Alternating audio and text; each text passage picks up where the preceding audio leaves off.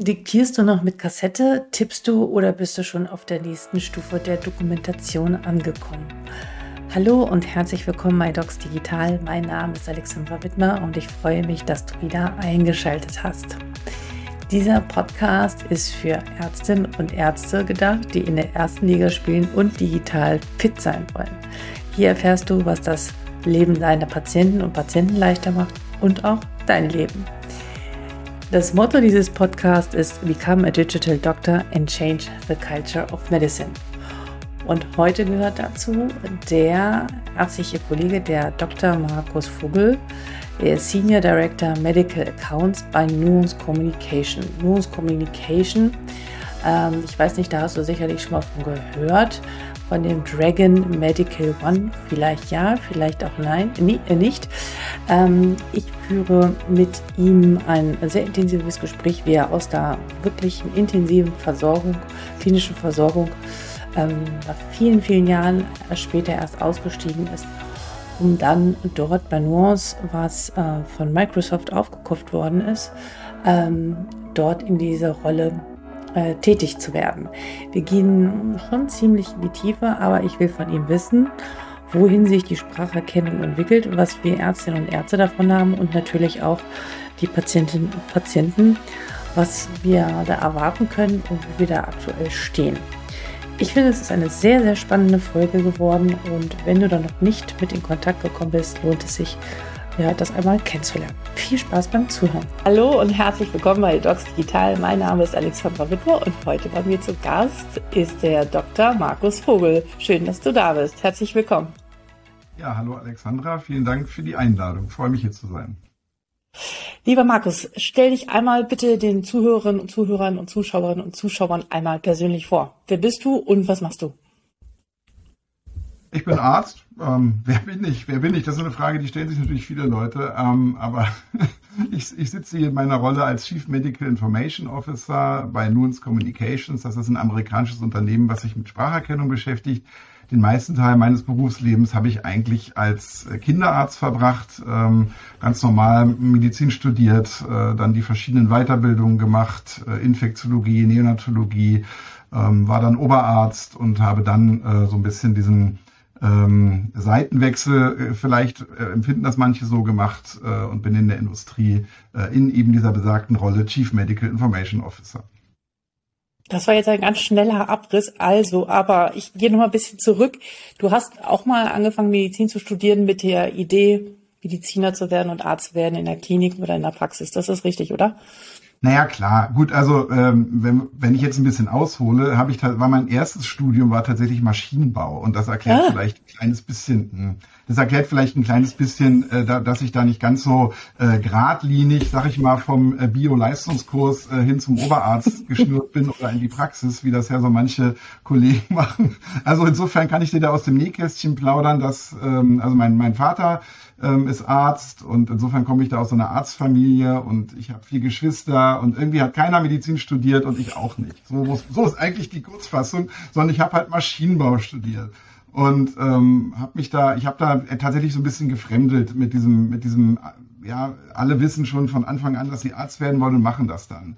Ähm, mhm. insbesondere, wie gesagt, wenn das in der Familie eine Rolle spielt. Also habe ich Maschinenbau studiert an der TU Berlin und ähm, weil mich halt sehr stark einfach immer so Prozesse interessiert haben, ich gerne an Geräten rumgebastelt habe, also tatsächlich eben so dieses, ähm, dieses Analytische, das war schon immer da. Und die Frage ist dann tatsächlich, warum habe ich dann eigentlich Medizin studiert? Das ist eigentlich die Frage. Und ähm, da, da war es so, dass ich ähm, nach dem äh, Grundstudium im Maschinenbau nicht so recht wusste, wo geht's denn hin ähm, und habe dann äh, mich äh, eigentlich für das äh, für Medizintechnik äh, entschlossen, weil mir diese diese Land- und Baumaschinen und Antriebstechnik und Verbrennungskraftmaschinen, was es da alles gibt, also es hat es hat mich so richtig geschwungen bei mir. Und dann mhm. bin ich eigentlich darüber dann in den ersten ähm, Einsätzen äh, letztendlich zum Medizinstudium gekommen. Und das habe ich dann in Marburg gemacht. Und ich muss mal sagen, ab der Entscheidung, also wo ich dann gesagt habe, ich studiere Medizin, habe ich das dann eigentlich ziemlich äh, lehrbuchmäßig durchgezogen. Hm. Ja, aber also bis, erstens bis, eben, bis zur Stelle der Uni. Ja. ja. Spannend. Gibt es eigentlich Studien darüber, wie viele Prozent der Mediziner, dessen Eltern auch wieder Mediziner sind? Und die Frage, wie viele machen es wirklich freiwillig? Äh, na gut, das ja, ist ein anderes Erlebnis. Ich würde sagen, gefühlt 80 Prozent oder so, aber ich, ich weiß es Ja, nicht. also meine Eltern waren keine Ärzte äh, oder sind keine Ärzte. Da bin ich schon sehr außergewöhnlich mit. Na gut, aber ähm, das ist der eine Punkt. Aber auch das andere, das ist, ähm, höre ich häufiger, ich meine, das ziehe ich wahrscheinlich auch an, dass ich ähm, Medizinerinnen und Mediziner treffe, die mehrere äh, Interessen und Leidenschaften haben. Und ich finde das auch sogar ganz gut, weil wir verschiedene Perspektiven mit reinbringen und wir können nicht da alle in unseren Silos sitzen, sonst können wir uns nicht weiterentwickeln. Und darum reden wir ja auch heute miteinander. Ja, gut, und du hast der Docs digital heißt, da muss man ja schon mindestens ein zweites Interesse haben und das ist digital. Definitiv, definitiv, genau. Ähm, ja, und dann bist du, dann hast du lange als äh, Kinderarzt gearbeitet und hast aber parallel dich auch immer um äh, Technik und Prozesse oder Themen gekümmert oder war das immer noch so eine Leidenschaft oder ist das dann irgendwie, wie kam es dann, dass du dachtest, ich habe keine Lust mehr auf Nachtdienste, jetzt steige ich mal um?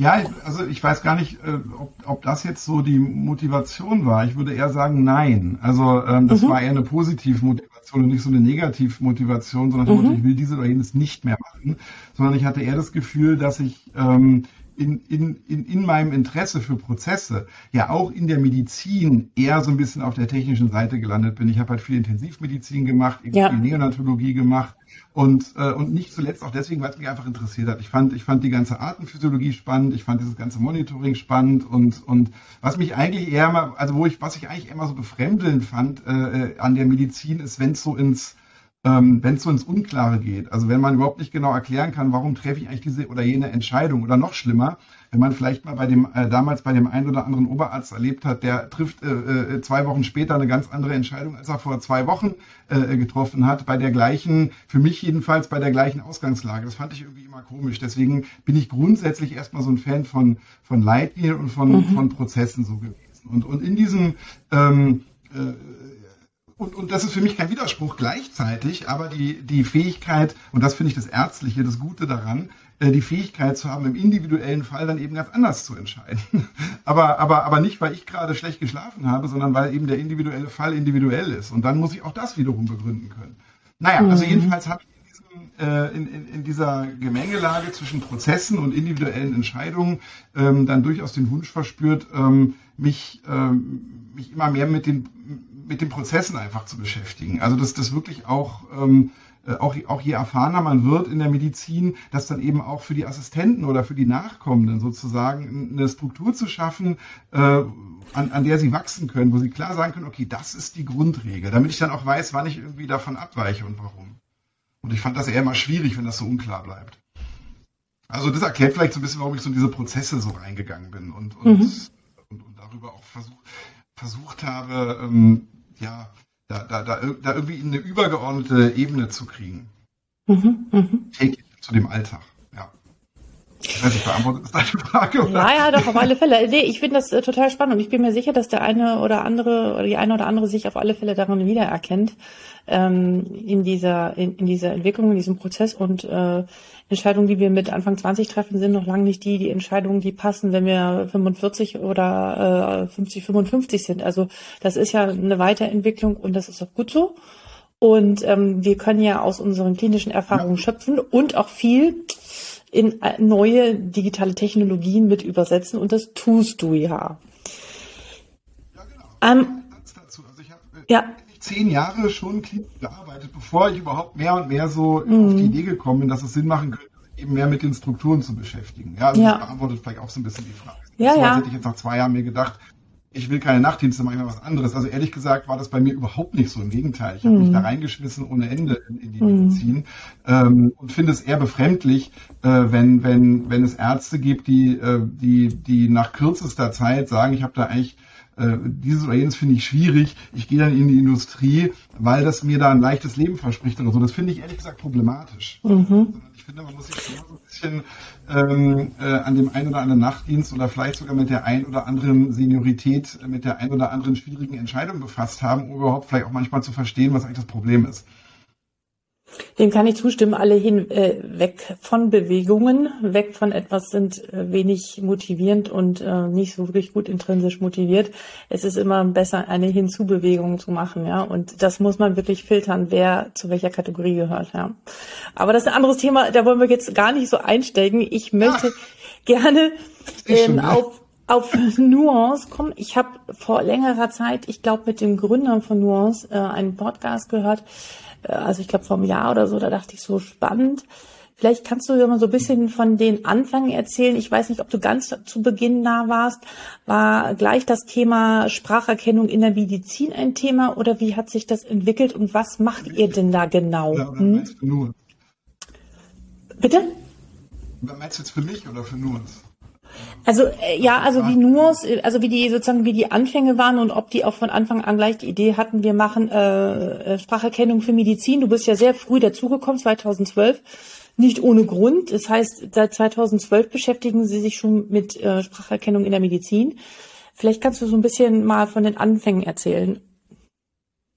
Ja, also gut, äh, die also das Thema Spracherkennung geht ja eigentlich bis in die 60er Jahre oder sogar 50er Jahre zurück. Also dass man mhm. irgendwie versucht, eine Maschine äh, menschliche Sprache irgendwie umsetzen zu lassen. Also das ist, sag mal, von der Grundidee ja schon ziemlich äh, alt.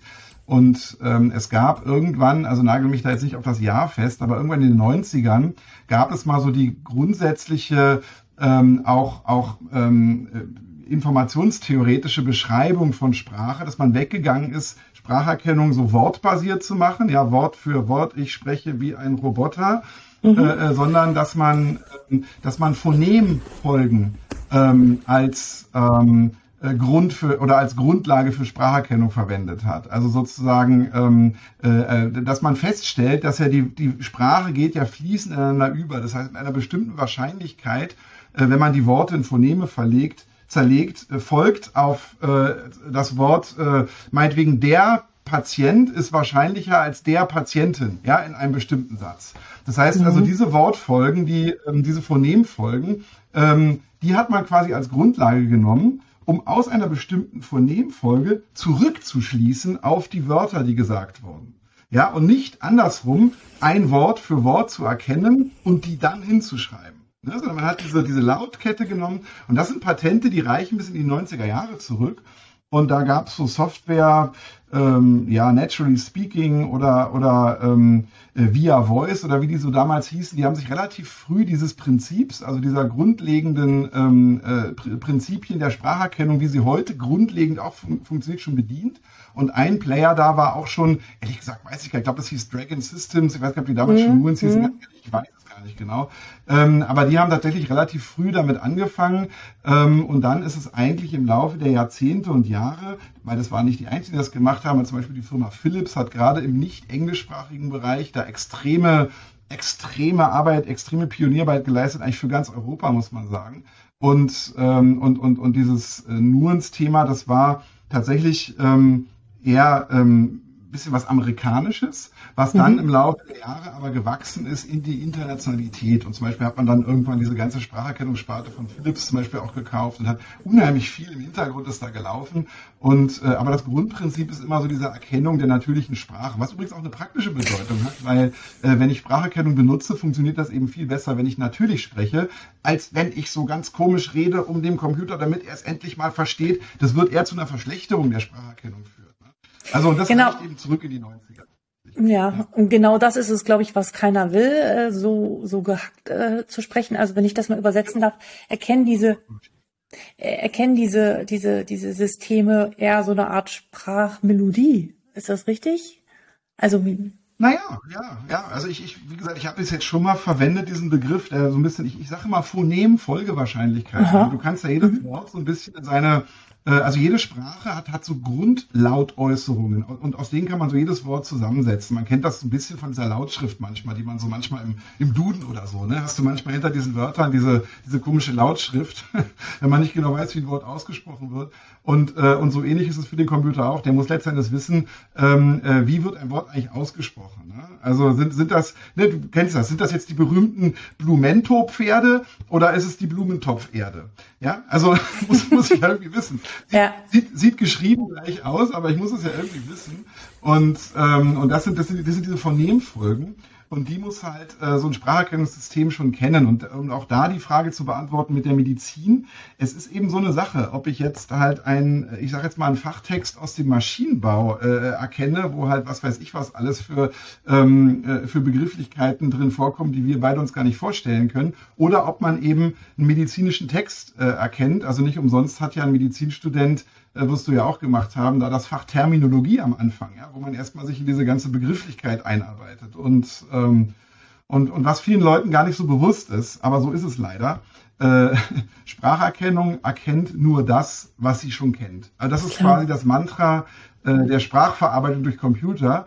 Ja, äh, du, du, du nickst äh, und, und eigentlich ist das auch ganz logisch, nur wir erwarten das irgendwie nicht. Wir erwarten bei Computern irgendwie immer, dass die alles erkennen, dass die irgendwie allmächtig sind. Und das ist komisch, weil ähm, wenn ich, äh, wenn, äh, also ich nehme mich da jetzt mal mit ins Boot, ja, wenn wir jetzt als Ärzte äh, mit einem Patienten in unserer Fachlichkeit sprechen und dem irgendeinen kompletten Fachkauderwelsch an den Kopf schmeißen, versteht ihr da kein Wort. Das ist eigentlich das Normalste von der Welt. Wir müssen das anders erklären, äh, weil der die ganzen Begrifflichkeiten und Wörter nicht kennt. Und interessanterweise ist es beim Computer genauso. Also das heißt, der muss einfach schlicht und ergreifend schon vorher kennen, äh, was er erkennen soll. Oder der muss sich aus der Aussprache ähm, äh, die Wörter selber zusammensetzen können. Ja, weil, einfach weil er schätzt, äh, wie die geschrieben werden. Und das, äh, also insofern ist das ein ganz spannendes Feld, was in ewiger Entwicklung quasi ist. Ähm, mm, wie kriege ich eigentlich Computer dazu, äh, schon, schon das zu kennen, was ich sagen werde? Und, und das funktioniert super mittlerweile. Ähm, aber es wird immer einen Bereich geben, ähm, wo er das einfach nicht ähm, was er einfach nicht kennt. Also wenn ich mir jetzt beispielsweise ein Wort ausdenke wie Covid, woher soll das ein Computer kennen, wenn ich es mir gerade ausgedacht habe? Ja, weil ich Forscher in meinem Kämmerlein bin. Ich habe mir gerade das Wort ausgedacht. Woher soll man das kennen? Ja. Also ähm, klar, also das heißt, wir müssen geben, ja, das heißt, äh, die Computer oder diese KI-basierten äh, Spracherkennungen müssen erstmal mit wahrscheinlich Tausenden, zigtausenden von Gesprächen gefüttert sein oder mit, äh, mit den äh, passenden medizinischen Begriffen, um es wiederzuerkennen. Ist das richtig? Ja, so ein bisschen. Und das ist natürlich auch Arbeit, die in den letzten Jahrzehnten gemacht wurde. Also weil du fragst, wann mhm. ging das so eigentlich alles los? Und ich habe jetzt mal so als, als ähm, äh, Pflock so die 90er Jahre eingeschlagen. Mhm. Und tatsächlich hat man eigentlich sehr, äh, man, man, hat, man hat sogenannte Corpora aufgebaut. Das heißt, man hat sozusagen Sprachverständnisräume aufgebaut. Ähm, also früher hat man immer gesagt, es ging um Vokabulare. Heute sagt man eher, das ist wie gesagt da mein Lieblingsbegriff, deswegen sage ich ihn nochmal, äh, äh, Phonem-Folgewahrscheinlichkeiten, weil Vokabular mhm. suggeriert so stark, als würde es um einzelne Wörter gehen. Aber es mhm, stimmt nicht. Es mhm. geht eben immer um dieses Fließen. Verstehe. Und, äh, und deswegen mag ich das mit den Vokabularen nicht so. Ja, man, man kann sagen Corpora, Data Pack, was auch immer. Also jedenfalls muss da irgendeine Form von technischer Repräsentanz der Sprache muss es natürlich geben. Und das wurde über Jahrzehnte aufgebaut. Und das macht dann vielleicht auch sowas, jetzt meinetwegen Nuance oder wie Nuance im Bereich Medizin äh, besonders, weil man sozusagen über Jahrzehnte die Fähigkeit aufgebaut hat, in, in, also äh, auch außerhalb des Englischen eben diesen, diesen Fach, diese Fachsprache äh, umzusetzen in Text, um das mal ganz vorsichtig auszudrücken. Mhm. Das Wort verstehen ist ja auch schon wieder schwierig. Aber also mhm. um, um da erstmal das überhaupt hinzukriegen, das ist schon eine Leistung. Ähm, und, und dann auch noch irgendwie in dieser, ähm, ja, dann interaktiv zu bleiben. Ja, mhm. Also ähm, ich möchte, ich möchte mal so zwei Beispiele erzählen, die mir immer begegnet sind und die ziemlich auf den Keks gegangen sind. Und äh, äh, vielleicht kannst du ein bisschen so daran anknüpfen, wie heute ihr damit umgeht. Ihr habt ja schon einige Kliniken und Praxen, mit denen ihr arbeitet. Ähm, da kannst du ja auch gleich noch was zu sagen. Einige? Ja. Hm, ja. Ähm, Massen. Oh, okay. Okay, kommen wir gleich drauf. Also ich erinnere mich noch an Zeiten, wo ich wirklich, ich hatte so, äh, wir haben uns immer mit den Kollegen um die Kassetten geklopft. wirklich, wir hatten alle so kleine ja. schwarze Kassetten und dann ist dann immer dann da diese Spule oder die, die ne, dieser Film immer rausgeflogen und so und dann haben wir uns immer die Kassettenrekorder da gegenseitig geliehen. Ich meine, das hört sich an, als ich, ob ich irgendwie 100 bin, aber das ist noch gar nicht so lange her. Ähm, und ich weiß, es macht noch immer einige so. Ähm, und der ganze Aktenstrang äh, war voller Akten. der abgeschlossen war. Und dann habe ich halt aber auch immer wieder redundant, immer wieder die gleichen Sätze diktiert. Es war schon mal, es ist gut zu diktieren, aber immer wieder das Gleiche zu sagen, es ging mir so auf den Kicks. Also, äh, weil es einfach eine extreme Zeitverschwendung war. Das war das Erste. Und das Zweite war, in der Notaufnahme, wenn dann äh, also im Notdienst so sieben Boxen voll war mit Patienten und ich dann dann natürlich immer noch handschriftlich die Anamnesebögen ausgefüllt habe, habe ich auch pro Dienst manchmal manchen Satz 10, 20 Mal immer wieder das Gleiche geschrieben. Was für, ja, für ein ja, Quatsch ja. und eine Zeitverschwendung. Ähm, du, du weißt, ich weiß, viele Kollegen beklagen diese massive Bürokratie und durch die ähm, zunehmende Dokumentation, die ja auch sinnig ist, um wieder standardisiert Daten zu erfassen, die dann irgendwann mal mit KI, äh, die um KI weiterzuentwickeln, notwendig sind, müssen beklagen viele, die Dokumentationszeit nimmt er noch mehr zu und diese Digitalisierung bringt mhm. überhaupt nichts, weil ich noch mehr tippen muss, was dazu mhm. führt, dass viele ja. irgendwas anklicken, weil sie einfach gar keinen Nerv mehr haben, aber das auch nicht wirklich den mhm. echten Daten entspricht. Und so habe ich, jetzt frage ich mich, wo kann jetzt die Spracherkennung äh, Vorteile für uns Ärztinnen und Ärzte bringen? Hm. Ja, du hast ja jetzt einen ganzen Blumenstrauß ja quasi von, von Herausforderungen, wie man so sagt, angesprochen. Also mhm. äh, ich fange mal, bei dem, fang mal bei dem ersten an, also bei diesen nervigen äh, Kassetten. Äh, also ich habe, ich weiß gar nicht mehr genau, an, aber also ich würde mal sagen, 2006 oder so habe ich das auch noch benutzt. Also ganz sicher, sicher. Also vielleicht sogar noch später. Ich weiß nicht, wie das bei dir war, aber ich kenne das absolut. Diese, ja. diese, naja, wahrscheinlich, ja. Also ich meine sogar, dass die Hersteller von Kassetten äh, auch immer noch, also dass das auch immer noch ein signifikanter, äh, ein signifikantes Produkt für die ist. Ne? Das ist, wie schon, das ist noch nicht weg. Und, und da muss man, das ist schon seltsam eigentlich, weil hm. ich sag mal, Audio aufnehmen ist nun wirklich äh, also wer hat schon noch Tonbandgeräte zu Hause? Also äh, ich, ich glaube, das ist wirklich, äh, jeder hatte das, glaube ich mal. Also meine Eltern hatten immer auch so ein, lustigerweise auch von Philips, ich habe den Namen jetzt schon mal gesagt, kann ich noch mal sehr, das war ganz toll. Da hatten wir irgendwie so einen schwarzen, komischen Kassettenrekorder und dann, und dann konnte man da was aufnehmen, war super. Wer hat das nicht gemacht, oder?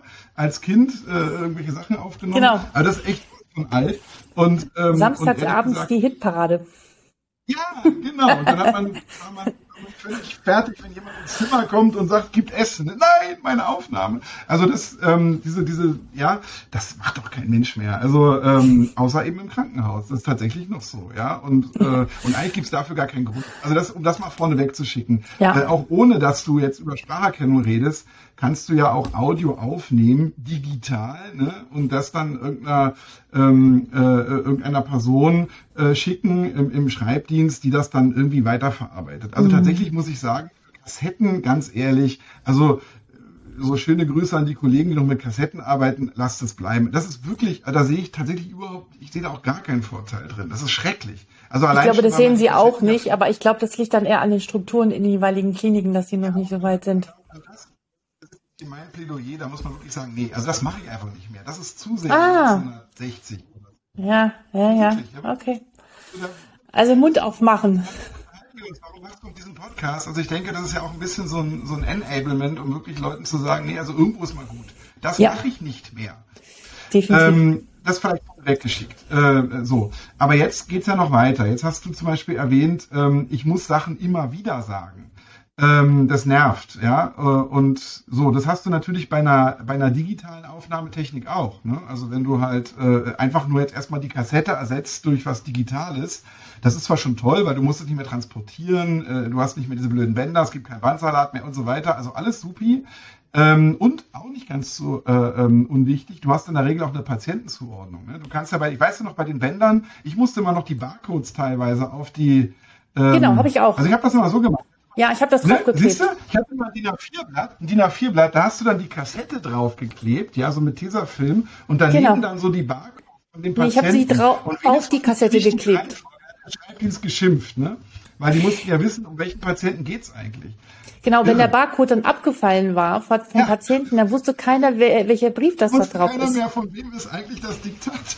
Also wenn, wenn man jetzt das jetzt hört, was wir sagen, könnte man denken, dass wir beide schon 100 sind. Aber Entschuldigung, bitte? Ja, also wenn man uns so reden hört, könnte man denken, dass wir schon 100 sind. Nein, sind wir nicht. Das ist noch gar nicht lang her. Ich ja. bin sicher, es gibt Kollegen, die das hören, die machen das heute noch so. Hm. Aber gut, das, da hatten wir schon gerade einen Haken dran, das darf nicht sein. Ähm, aber dieses immer wieder sagen hast du natürlich auch beim digitalen Diktat. Und da wird es dann irgendwann schwierig, weil das kannst du auch bei einem digitalen Diktat nicht wirklich ändern. Was willst du machen? Du kannst höchstens sagen, ja, äh, äh lieber Herr Schmidt im Schreibdienst, äh, äh schreib bitte immer das Gleiche. Du weißt doch, ich, Patient hat eine Lungenentzündung, weißt doch, was ich da immer schreibe, schreibt immer das Gleiche. Es gibt auch Leute, die ja. diktieren so. Ist natürlich mhm. nicht korrekt, ja, aber ähm, äh, ja, ja, okay. es gibt ja auch. Und jetzt kommen wir ja, also ich meine, es gibt ja, das ist dahin zieht meine Frage, es gibt ja auch in, äh, äh bei, äh, beim Schreiben gibt es ja sozusagen Textbausteine. Gibt es das in der Spracherkennung auch, dass man sozusagen bestimmte Codes oder Schlagwörter hat? Ähm, Na klar, das ist, das ist jetzt genau mein Punkt. Ähm, ich wollte noch mal diese Linie ziehen ne, von diesen mhm. Kassetten und dann kommt eben dieses digitale Diktat, was eigentlich das gleiche ist wie Kassette, nur, ja. nur dass eben das Aufnahmemedium etwas besser ist, moderner mhm. ist. Aber du hast immer noch das Problem, es muss irgendjemand anders schreiben, das dauert eine Weile. Ne? Wenn du quasi hier in deinem Beispiel, du diktierst was am Freitag in einer, ähm, von mir aus in deiner Sprechstunde äh, äh, und dann ja, und am Montag sollte es eigentlich geschrieben werden, aber dann ist jemand krank und der andere hat zu viel zu tun, die Vertretung und so weiter. Dann kriegst du dir erst Dienstag oder Mittwoch kriegst du irgendwie dein, äh, dein Ergebnis. Da nützt dir auch ein digitales Diktat nicht viel. Und deswegen muss ich sagen, bin ich da ein bisschen unglücklich drüber, dass, ähm, wenn man sozusagen denken würde, also auch als Arzt, dass das jetzt irgendwie der Weisheit letzter Schluss wäre. Und mhm. da kommt eben Spracherkennung ins Spiel, weil Spracherkennung ist eben genau der Unterschied äh, dass du aus deinem gesprochenen Wort sofort den Text kriegst. Also der erscheint quasi sofort. Ja? Mhm. Und äh, da gibt es überhaupt gar keine zeitliche Verzögerung mehr, gar nicht. Und das ist eben der Riesenunterschied, äh, wirklich der gigantische Unterschied. Also sowohl für, ähm, für die Kollegen ähm, und Kolleginnen, ähm, als auch natürlich für die Organisation, weil ähm, diese ganzen Verzögerungen, die da auftreten, das ist ja irre. Ne? Das sind ja teilweise Tage. Und in der Zeit hat vielleicht dann wenn das ein radiologischer Befund ist, hat der, ähm, der Internist oder der Orthopäde haben nicht den schriftlichen äh, äh, radiologischen Befund, weil der noch nicht abgeschlossen ist. Oder äh, der, was weiß ich, der, der Psychiater hat noch nicht den EKG-Befund mit der QT-Zeit oder so, weil das halt noch nicht abgeschlossen ist. Also mit anderen Worten, du hast einen Haufen unerledigte Aufgaben. Und das ist eine der, eines der zentralen Versprechen von Spracherkennung ist, der Text ist sofort da, es ist sofort fertig.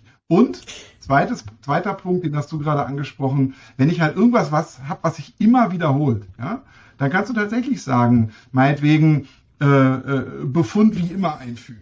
Also bei, bei, ähm, mhm. bei modernen Systemen kannst du das alles selber definieren. Das ist relativ wirklich einfach. Also es dauert Sekunden, machst du einfach selber dir irgendwie deine 0815 äh, Textblöcke oder, oder also bei Nuance heißt das Autotexte und, äh, und, und die kann man dann per Sprachkommando einfügen. Ja, so oft du willst. Und, und, und ja, man kann auch so Variablen setzen, alles Mögliche. Und das macht das Ganze natürlich sehr, sehr äh, angenehm. Also wenn man jetzt mhm. anfangen würde bei Spracherkennung immer das Gleiche zu sagen, hat man eigentlich schon irgendwas tatsächlich ein bisschen vielleicht noch nicht ganz verstanden, weil warum sollte ich das tun? Du hast schon völlig recht, warum sollte ich denn immer das Gleiche sagen? Spracherkennung ist dafür da, um individuelle äh, Beobachtung und Beschreibung, das ist doch eigentlich das, was die Medizin ausmacht. Ich habe was, ich habe einen individuellen Patienten, ich will dem individuell was dokumentieren, ich will nicht irgendwo draufklicken und ich will den nicht über einen Kamm scheren, ich will individuell dokumentieren und das kann ich auch. Ähm, und und wenn es halt aber eben doch 0815 ist, weil das wissen wir, das kommt ja immer vor. Also ich sag mal, eine normale neurologische Untersuchung ist halt eine normale neurologische Untersuchung und wenn ich das halt, ja, und, und ich meine, dann füge ich halt einen, einen Autotext ein oder einen Text, mhm. klar. Mhm. Und das mhm.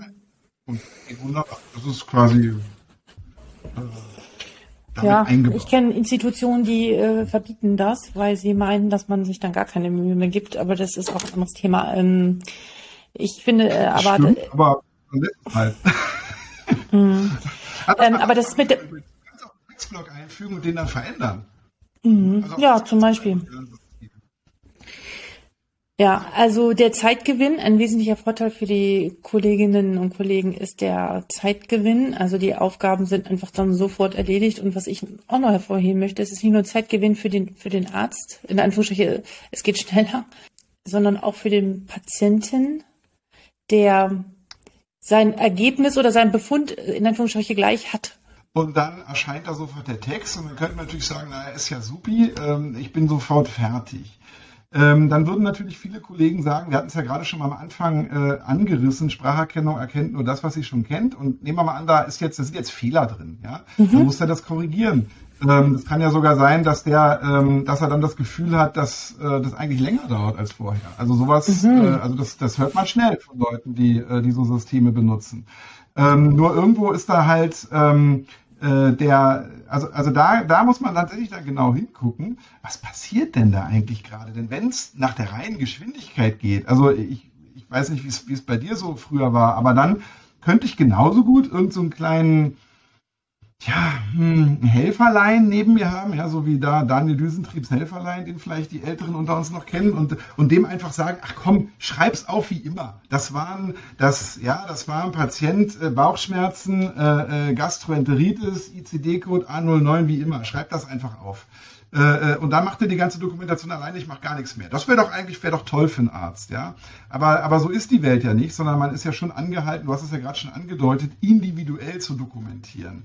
Und wenn ich also nur auf die Zeit des Arztes gucke, und darauf will ich hinaus, oder der Ärztin, dann gibt es da unter Umständen bei manchen Kollegen einen Trend, einfach, ich meine, wer das Effizienteste wäre natürlich, ich sage einfach, ja, fertig, ich will gar nichts machen. Ich, ich was soll ich mich um die blöde Dokumentation kümmern? Ich habe den doch schon untersucht. Meine eigentliche ärztliche Arbeit ist erledigt. Ich habe ich hab den Patienten gesehen. Ja, du kennst das auch. Inspektion, Palpation oder beziehungsweise erstmal die Anamnese. Inspektion, Palpation, Perkussion und so weiter. Mache ich alles. Dann habe ich meine Diagnose, ähm, Befund, Diagnose, Therapie und Verlauf. Fertig. Was soll ich denn das dokumentieren? Oh, das ist, äh, das ist, boah, das ist ein Riesenthema. Also, also ich finde schon, aber das ist äh, wahrscheinlich, da gibt's rechtliche Aspekte. Ich finde, das gehört schon mit dazu, dass man das, dass man das dokumentieren muss oder das ist auch unsere Pflicht. Das sehe ich auch so. Die Frage ist, was mhm. für, wie angenehm, wie können wir diese diese Pflicht? Ich glaube, das weiß jeder, dass das verpflichtend ist, so angenehm wie möglich zu gestalten. Ähm, und diese Helferlein, die wird es nicht mehr geben, weil wir haben nicht mehr genug Menschen. So, wir müssen auf solche also, Tools zurückgreifen. Genau mein Punkt. Also mein Punkt ist hier nicht aufzurufen zur Nicht-Dokumentation. Äh, auch das sei ganz klar gesagt, dass äh, auf gar keinen Fall, im Gegenteil. Ja. Sondern mein Punkt war eher, ähm, dass die Zeit, die der Arzt für Dokumentation braucht, ein zweischneidiges Schwert ist. Weil äh, wenn ich dann nur den Arzt frage, das meine ich damit, dann sollte das am liebsten gegen Null gehen. Ja? Äh, wenn ich aber eben, wenn ich aber rechtliche Aspekte äh, äh, oder oder auch inhaltliche Aspekte anführe oder so äh, oder eben äh, auch Aspekte der Organisation, also der Krankenhausorganisation, die hat ja auch ein, die gibt es ja auch. Also die Welt besteht ja nicht nur aus Ärzten, die Welt besteht ja auch aus einer Organisation, die die Ärzte anstellt. äh, das, das kommt vielleicht auch manchmal ein bisschen zu kurz. Also zwar ist der Arzt äh, oder die Ärztin und auch die Pflege als Leistungserbringer äh, die die absolut das absolute Kernpersonal im Krankenhaus aber die können auch nicht arbeiten, wenn sich nicht irgendjemand darum kümmert, dass der DRG-Erlös und all sowas äh, in, in, der Kasse klingelt. Ja, das funktioniert sonst alles nicht. Und dafür brauche ich die Dokumentation. Das heißt, die hat viele Aufgaben, die Dokumentation. Und eine davon ist die medizinische. Und äh, mit anderen Worten, je schneller das Ganze erledigt ist, desto besser. Aber, und das, das ist jetzt, das schließe ich jetzt ab, diesen Gedanken, dieses Schnellsein bezieht sich eben nicht nur und ausschließlich auf Ärztin oder Arzt, äh, äh, vor, dem, vor dem Dokument, sondern es bezieht sich eigentlich auf den gesamten Prozess, also sprich, Patient kommt rein und Patient ist fertig behandelt. Und da drehe ich jetzt noch kurz den Kreis zu dem, was du gesagt hast, was hat der Patient eigentlich davon? Naja, eine, eine schnelle, vollumfängliche Dokumentation, die dann außerdem auch noch digital ist. Das heißt also, ähm, in, in, in einem zunehmend interoperablen Gesundheitssystem geht's doch gar nicht anders. Da kann ich doch nicht irgendwie, weiß ich nicht, zwölf Tage darauf warten, dass irgendein Befund mal irgendwo auftaucht. Ja? Sondern äh, da will ich den tatsächlich sofort haben. Äh, und nicht nur ich als Patient, sondern auch andere. Ja? Und wenn es vielleicht um Nebenwirkungschecks oder ich weiß nicht was geht, das will ich auch alles sofort haben. Ich will nicht erst eine Woche später erkennen, dass es eigentlich ein Problem gibt. Äh, mit anderen Worten, dann es ist ein Beitrag dazu, einfach schnell zu sein. Und zwar das System.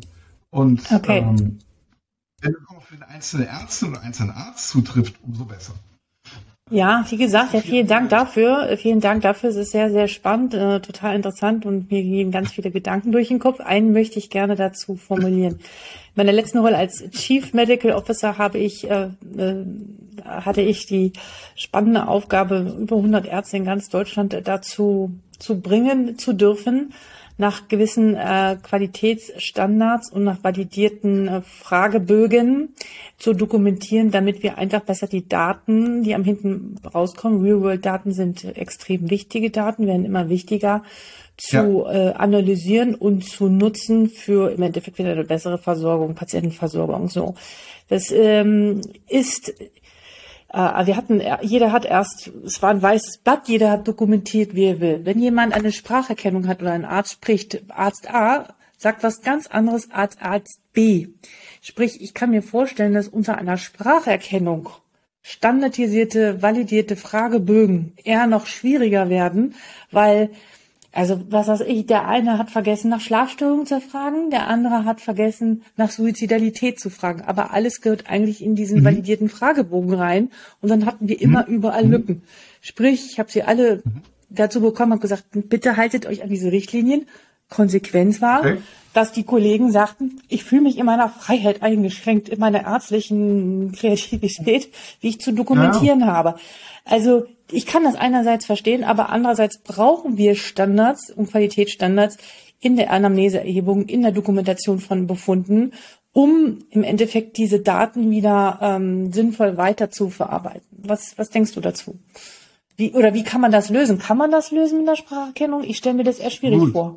Absolut. Ja? Also äh, absolut. Das ein bisschen klang das ja gerade schon an in dem, was wir besprochen haben, dass du eben äh, so beispielsweise so Autotexte einfügen kannst, also wiederkehrende Befunde und natürlich kannst du genauso gut Vorlagen einfügen, also irgendwelche ah.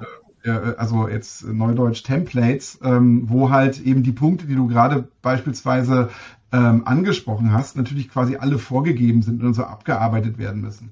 Aber eigentlich ist das gar nicht so die die große also ich fände das gar nicht so wünschenswert, ehrlich gesagt, wenn man jetzt über, also weißt du, ob du jetzt ein Template per Sprache einfügst oder per, äh, per, per irgendwie, weiß ich nicht, per, per irgendeinem Klick oder irgendwas. Es ist am Ende des Tages immer noch ein Template, was man so durchgeht. Und das macht dann eigentlich manchmal nur so bedingt Freude. Also ohne, ohne da jetzt schon zu sehr abschweifen zu wollen, aber was ja eigentlich viel besser wäre, ist, wenn du halt ganz normal dokumentierst, also wenn man, wie man das quasi vielleicht, kennen wir jetzt beide nicht, aber wenn man sich das so vorstellt, in der Vor-Computerzeit getan hätte, also dass man einfach nur ähm, seine Beobachtung äh, ähm, kundtut und dass dann die Technik, die einem da über die Schulter schaut, ähm, den Inhalt dessen, was man dort dokumentiert hat, Klar natürlich gerne mit Spracherkennung, aber eigentlich ist, eigentlich könnte es auch noch sogar was anderes sein. Aber nehmen wir mal an, man hat das mit Spracherkennung dokumentiert. In dem Moment, wo du das dokumentiert hast, würde die Technik dich darauf hinweisen, alles klar, ähm, es geht hier um einen Patienten, meinetwegen ähm, äh, mit, ähm, ach, mir, mit, Lungen, mit Lungenentzündung. Ich bin, bin ja jetzt unoriginell. Und, ähm, und, und du hast aber ähm, jetzt im, im Text äh, überhaupt nicht erwähnt, äh, wie die Therapie aussieht. Äh, äh, darauf weise ich dich dann hin. Möchtest du gerne noch irgendwie eine Therapie hinzufügen? Hast du das vergessen? Oder, oder hat ja keine spezifische, meinetwegen antibiotische Therapie? Ist das Absicht? Ähm, oder genauso gut könnte man sagen, äh, du befindest dich, um bei deinem Beispiel zu bleiben, du befindest dich in diesem in diesem Dokumentationsraum, wo halt bestimmte Sachen alle abgefragt werden müssen, zur Qualitätssicherung meinetwegen. Und dann weist sich das System halt darauf hin, also ohne dass du jetzt so Checkboxen machst, ähm, hey, äh, du hast da aber äh, diesen Punkt, der ist nicht dokumentiert, ist das Absicht? Also einfach nur so ein Hinweis. Also ja, durch Sprache, dass, dass die Sprache, dass das Gerät dann einem sagt, Ah, okay. Oder visuell. Also es geht, mhm. geht, darum so ein bisschen, es geht darum so ein bisschen, dass diese Systeme ähm, quasi losgelöst arbeiten von diesen, äh, ja, von diesen teilweise etwas monolithischen Krankenhaussystemen, mhm. dass, dass, die, wie, wie, jemand, der dir über die Schulter schaut mhm. und einfach ein großes Verständnis mhm. deiner Arbeit hat. So, mhm. also ja, wie das vielleicht früher mal äh, die Oberärztin gemacht hat, die dem Assistenten äh, über die Schulter schaut und der Assistent macht irgendwas und die Oberärztin sagt, ah, guck mal, da in, dem, in deinem Pneumoniebrief hast du jetzt aber, ähm, was weiß ich, das Amoxicillin vergessen. Ist dir das mhm. aufgefallen? Ach ja, danke. Sowas, ja. Mhm. Und, und dann ähm, äh, fügt man das ein und fertig. Dafür brauche ich mhm. keine, also mit der, mit der, das geht dann schon so in Richtung hm, künstliche Intelligenz. Das heißt, mit der Technologie, die da quasi an, an, der Türschwelle steht, sind solche Sachen überhaupt nicht abwegig, ja, sondern mhm. ähm, die sind, die sind total äh, naheliegend geradezu schon, Ähm, und, und was vielleicht noch ein bisschen ähm, Not tut, ist, dass man sich klar wird als, ähm, ich sage jetzt mal, medizinische Community, wie, also um jetzt mal bei deinem Beispiel wieder zu bleiben mit diesen, mit diesen äh, Schemata, was muss sozusagen alles drin vorkommen? Wie formuliere ich das eigentlich so, dass jemand Drittes, der jetzt nicht so tief im Thema ist, also beispielsweise in der KI, überhaupt versteht, was ich da meine? Also ich will dir mal ein Beispiel sagen. In irgendwelchen Leitlinien steht meinetwegen drin Verdacht auf MRSA. Bei Verdacht auf MRSA tue dieses oder jenes. Also, mhm.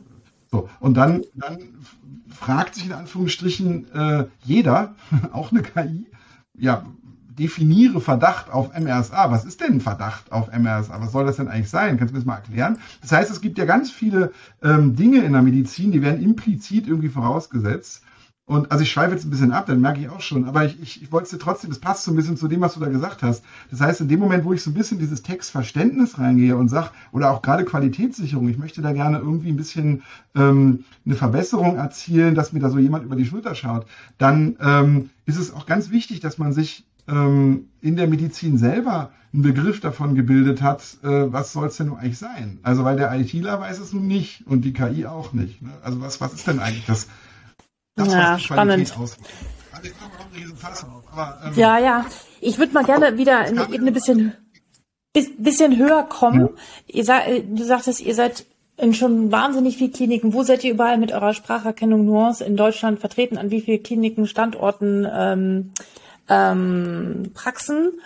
sind es denn ungefähr? Mhm. Und habt ihr so äh, Pilotpraxen oder wo ihr Praxen habt oder die, wo ihr da, genau das? Ich gucke dir mal über die Schulter, wo ihr diesen Leuten zuschaut, wie sie arbeiten mit diesen Systemen, also wirklich in Beobachtung gehen und aufgrund dessen ähm, die ja das anpassen und programmiert. Also je nachdem, wie man jetzt zählt, sind das zwischen 50 und 70 Prozent äh, der Krankenhäuser, die äh, einfach diese, diese Nuance-Technologie im Einsatz haben, die also mhm. Spracherkennung benutzen. Und mhm. was, ähm, also in den Radiologien ist das fast jeder, also der irgendein System benutzt und häufig mhm. ähm, arbeitet auch unter der Motorhaube irgendein Nuance-System, selbst wenn, selbst wenn vorneweg das vielleicht irgendwie noch anders heißt. Und, und Stichwort mhm. Motorhaube, also auch in den Autos arbeiten ganz viele äh, Nuance-Systeme. Äh, also wenn man mit Autos redet, ähm, beispielsweise in BMWs und Mercedes, in den neueren Wagen ist alles, alles äh, oder wird jetzt kompliziert, weil Nuance hat sich dann irgendwann ein bisschen abgespalten, verschiedene Firmen, aber das sind alles solche Systeme, die auf dieser Grundtechnologie äh, beruhen. Und äh, in den Krankenhäusern ähm, und in den Arztpraxen ähm, ist eigentlich, also lass, lass mich das mal so formulieren, da sind wir jetzt auch in, einer, in, einer, in so einem Paradigmenwechsel, weil es geht jetzt hin von der Spracherkennung, die quasi auf den jeweiligen Computern gearbeitet hat. Ja, mhm. also in den Praxen musst du irgendwas installieren und das Ganze ist halt immer ziemlich aufwendig gewesen, finde ich, und, äh, und selbst in Krankenhäusern. Und jetzt Ganze geht das halt hin in eine Welt, wo man äh, ja Cloud-basierte Spracherkennung benutzt, also so wie das die Handys äh, ja schon mhm. länger machen. Und mhm. jetzt kommt das sozusagen auch für die Medizin. Und das kommt halt auch für die Medizin so, dass es ähm, datenschutzkonform ist. Sonst würde es nicht gehen. Ja, das heißt also mhm. insbesondere in Deutschland gibt es DSGVO-konforme Systeme, die medizinische Spracherkennung aus der Cloud anbieten.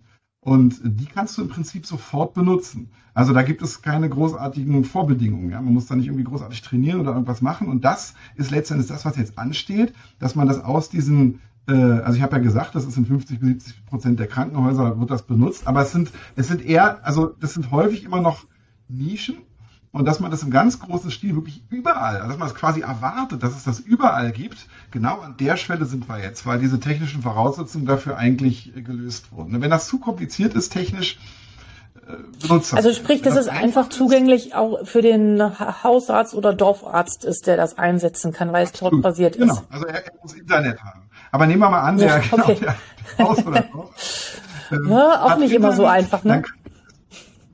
Nein, aber, aber ganz, ganz, das ist ein wichtiger Punkt. Ja, dann kann der das tatsächlich völlig komplikationslos benutzen und muss sich dafür nicht irgendwie so riesen leistungsfähigen Rechner da in seine Praxis stellen. Wie ist denn so die Akzeptanz? Wie ist, ja, ja, wie ist denn so die Akzeptanz der niedergelassenen äh, Kolleginnen und Kollegen? Also ich schätze mal, in den Kliniken ist schon, sind Sie da weiter innovativer als in den Praxen. Merkt ihr da schon eine Veränderung hin zu der digitalen Arztpraxis, dass da sich mehr Kollegen mit beschäftigen? Wie ist da so äh, dein also Eindruck? Also ich, Also ich hätte jetzt eher mein, also mein, gut, mein Eindruck ist eigentlich eher, dass die Praxen da tatsächlich äh, ah. ein bisschen weiter sind. Äh, naja, weil, also eine Praxis ist ja doch ein bisschen agiler, ja. Also das heißt, und, ja, und die sind stimmt. auch näher an ihren Prozessen dran. Also da sind wir wieder bei dem Thema Zeit und so. Das heißt, mhm. ein, ein Praxisinhaber ist natürlich sehr stark, der achtet schon darauf, dass das, also wenn er, wenn er jedenfalls da drauf achtet, dass, dass, dass bei ihm alles gut läuft. Und er hat natürlich auch noch mehr Möglichkeiten, das zu beeinflussen. Ein Krankenhausarzt, also ich meine, ich war auch Chefarzt in der Kinderklinik, selbst da hast du ähm, relativ, also da hast du schon irgendwie begrenzte Möglichkeiten, auf deine Systeme einzuwirken.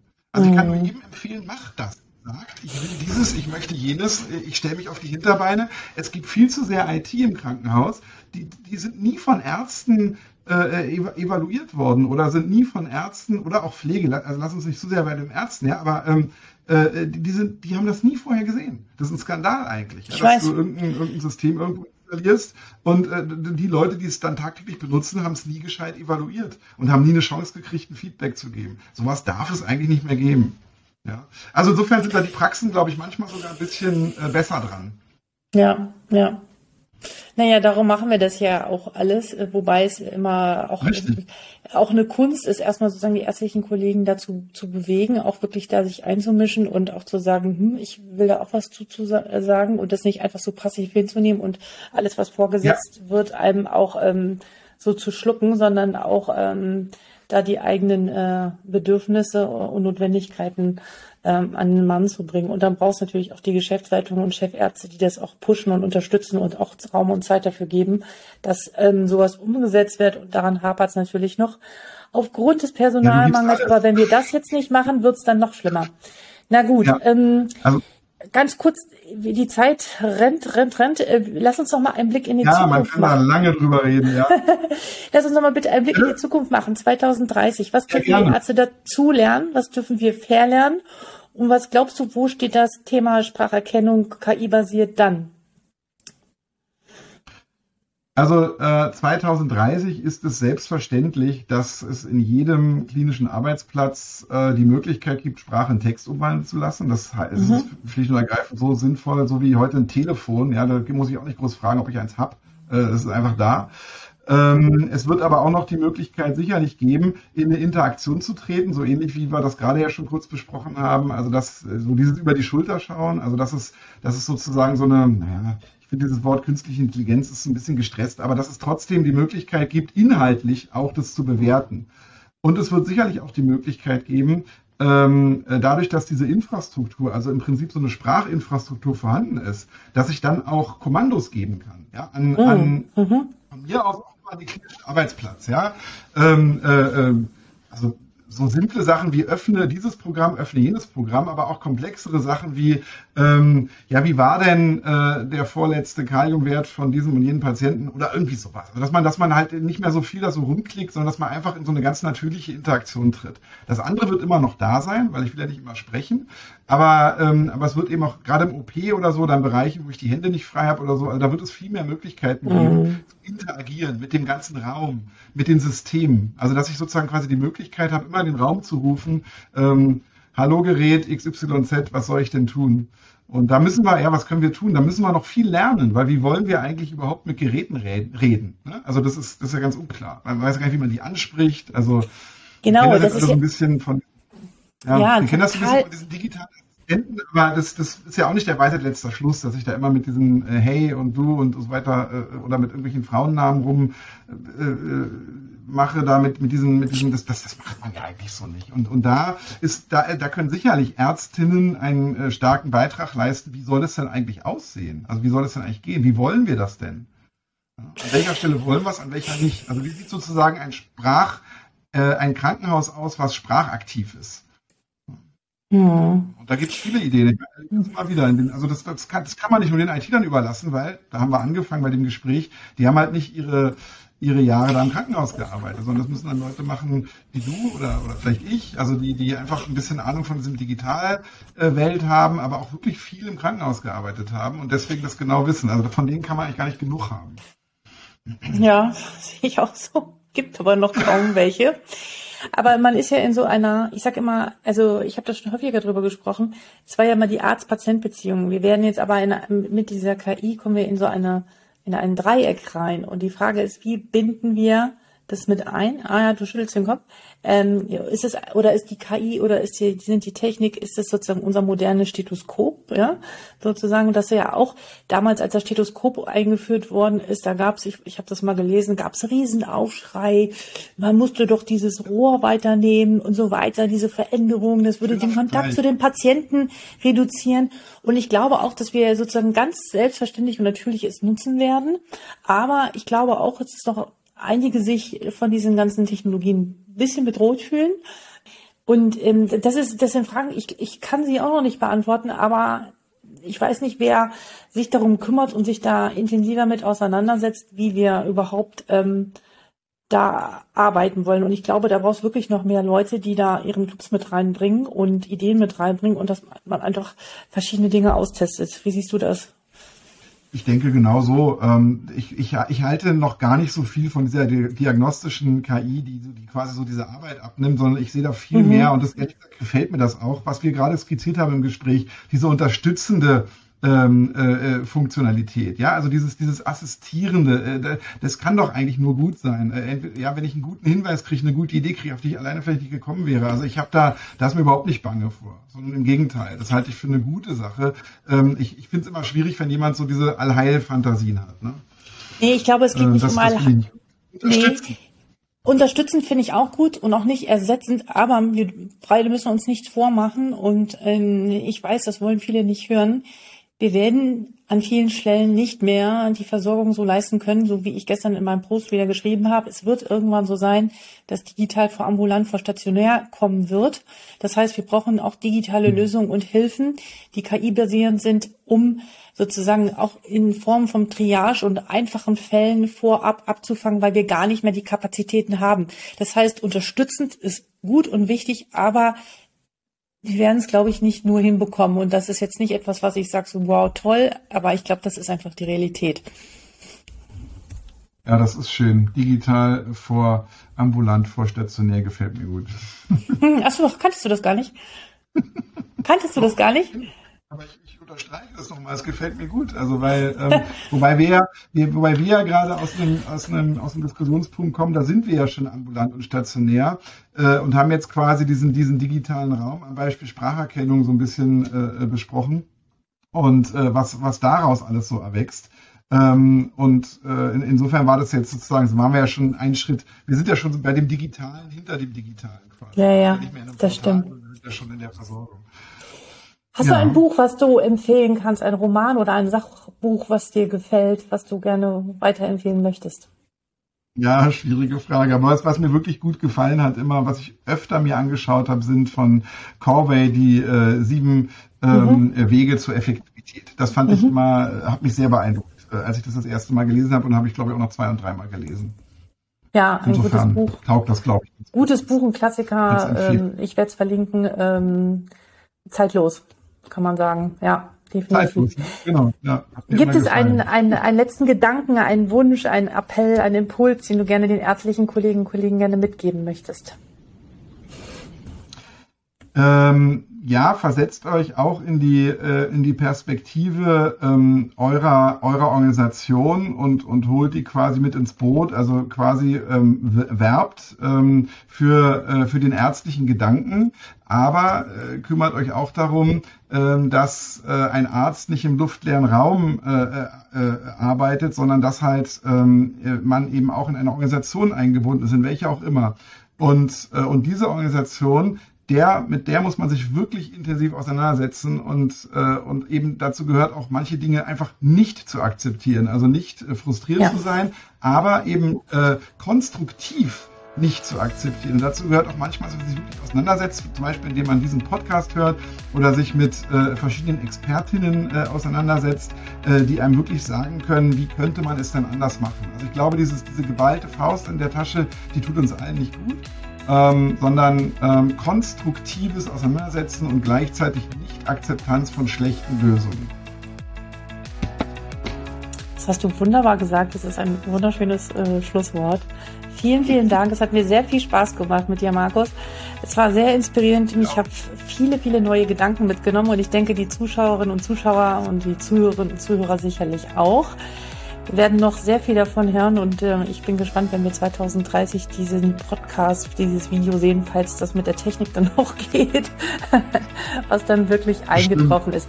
Ich wünsche dir weiterhin äh, Beruf um, beruflich und privat alles Gute und ich hoffe, wir sehen uns und hören uns in Zukunft nochmal. Danke dir. Herzlichen Dank für das Gespräch. Danke dir. Mach's gut. Vielen Dank für deine Zeit und dass du bis jetzt dabei geblieben bist. Nach diesem Gespräch bin ich überzeugt, die Zukunft äh, liegt in der Sprache und wir werden nur noch sehr viel Spannendes, äh, ja, uns wird uns präsentiert werden. Ähm, ich bin gespannt, wohin diese Reise geht, aber ich kann kaum erwarten, die Kassetten und die ganzen wiederholenden Dokumentationen hinter mir zu lassen. Wie geht's dir? Macht ihr das schon? Seid ihr schon sehr fortschrittlich? Erstellt ihr schnell Arztbriefe, Anamnesen oder ist das immer noch alles handschriftlich? Ich glaube, momentan finden wir alles in Deutschland. Insofern freue ich mich, wenn du mir schreibst äh, in den Kommentaren oder eine Mail an info@docsdigital.de. Und ansonsten freue ich mich, wenn du diesen Podcast abonnierst und deinen Kollegen und Kollegen davon berichtest, weil das Digitale wird nicht mehr weggehen und wer nicht dabei ist, der wird echt abgehängt. In diesem Sinne wünsche ich dir alles Gute und bis bald. Alexandra.